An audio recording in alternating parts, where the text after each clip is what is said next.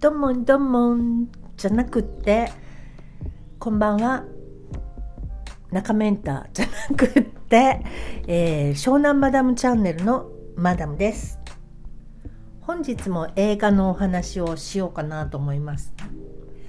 で映画っていうと普通見て感動しましたとかこの作品おすすめですよっていう内容の紹介をすると思うんですが今日はね私が見てきた中でワーストの面白くなかったという映画のレビューを紹介したいと思います。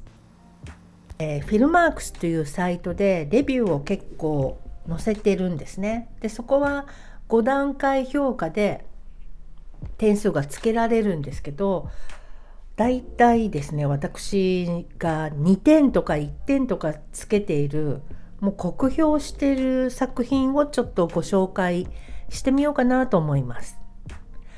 それでは読んでみますね。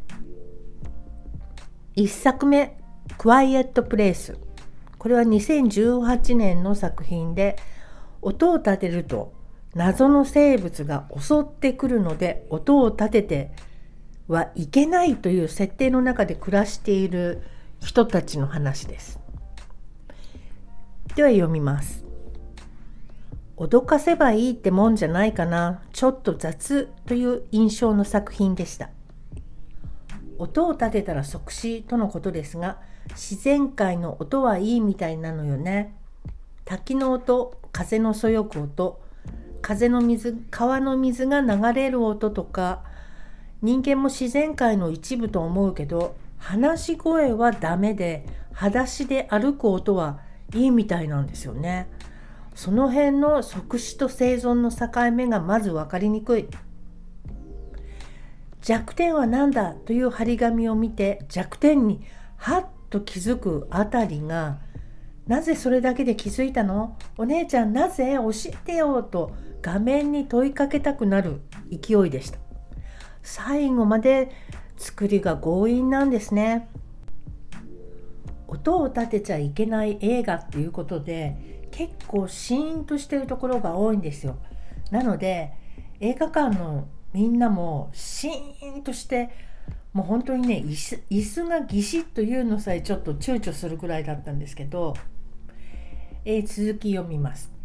一番面白かったのは鑑賞中息もつけないのは事実で観客の皆が音を立てることに躊躇していたこと私の後ろの席にはポップコーンの大きなバケツを抱えた男がいてああ外れ席かとがっかりしていたのだけどかっこ映画館にポップコーンって誰が考えたの？本当にうるさいんだよね。海外みたいにキャーキャーやじ飛ばしながら見るにはありだろうけど日本では静かに見るからね。かっこ閉じる。でもそのポップコーン男はポの字も発することがありませんでした。ナイス。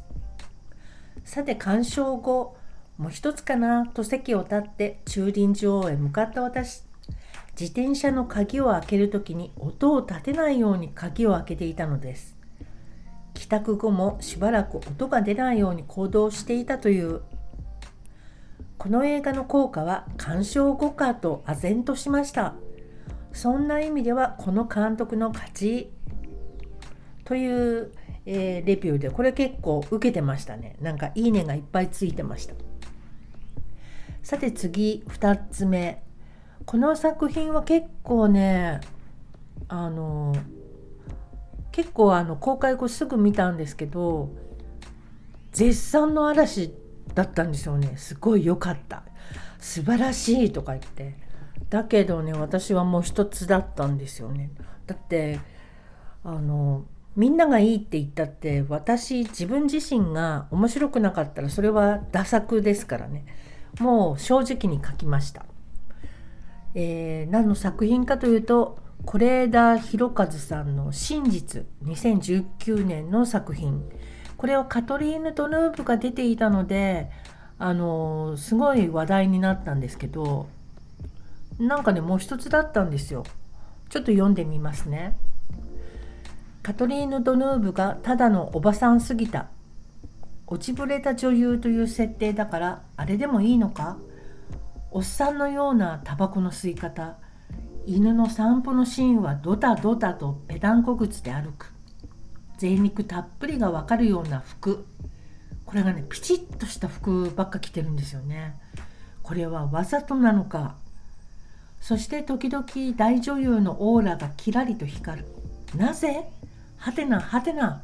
どういう演出なの？はてなはてな。カトリーヌ・ドヌーブが演じるのならかつての美しさという設定を壊すことなくわがままで都合の悪いことは忘れるマダムとして扱ってほしかった。手垢のついたおぼおばさんとヌーブは見たくなかったかも。てかどうしてフランス映画である必要があったのか納得ができなかった。本当は野沢菜を添えたいのにお茶漬けにはテリーヌ最高よと無理やりに勧められたような三つ星フレンチレストランへ入ったのに上品な焼肉定食が出てきたような何とも言えない目落ちくるな気持ちになりました。インスタンフォークはかっこよかった。という。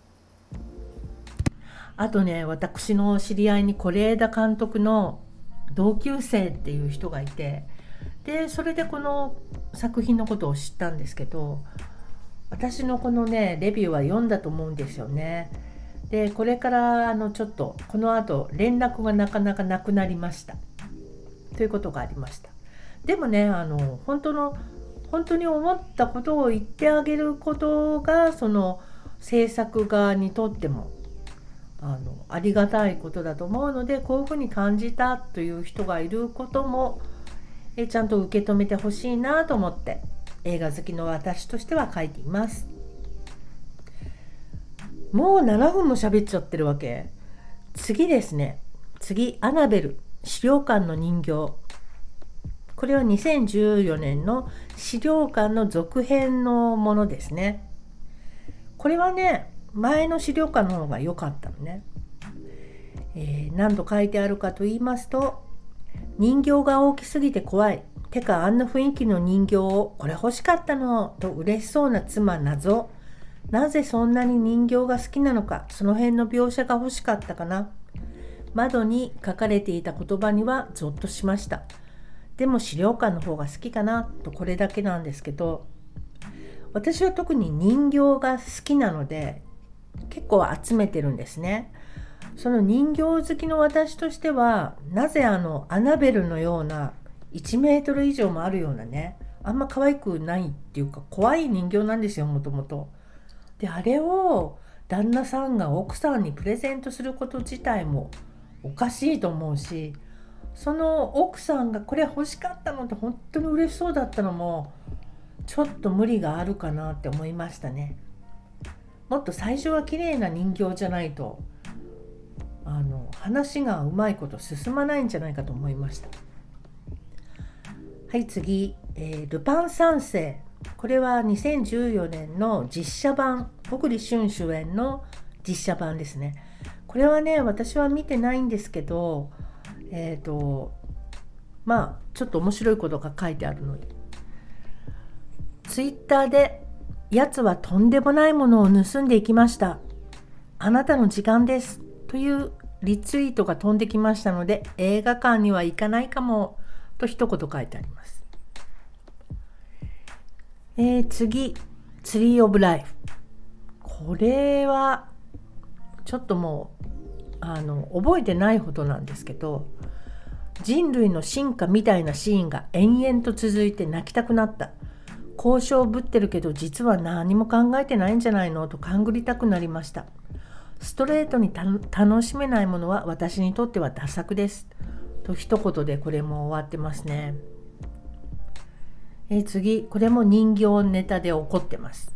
スイートリトルライズ。これはね、江国香織さんのとても素敵な作品なんですけど、原作が。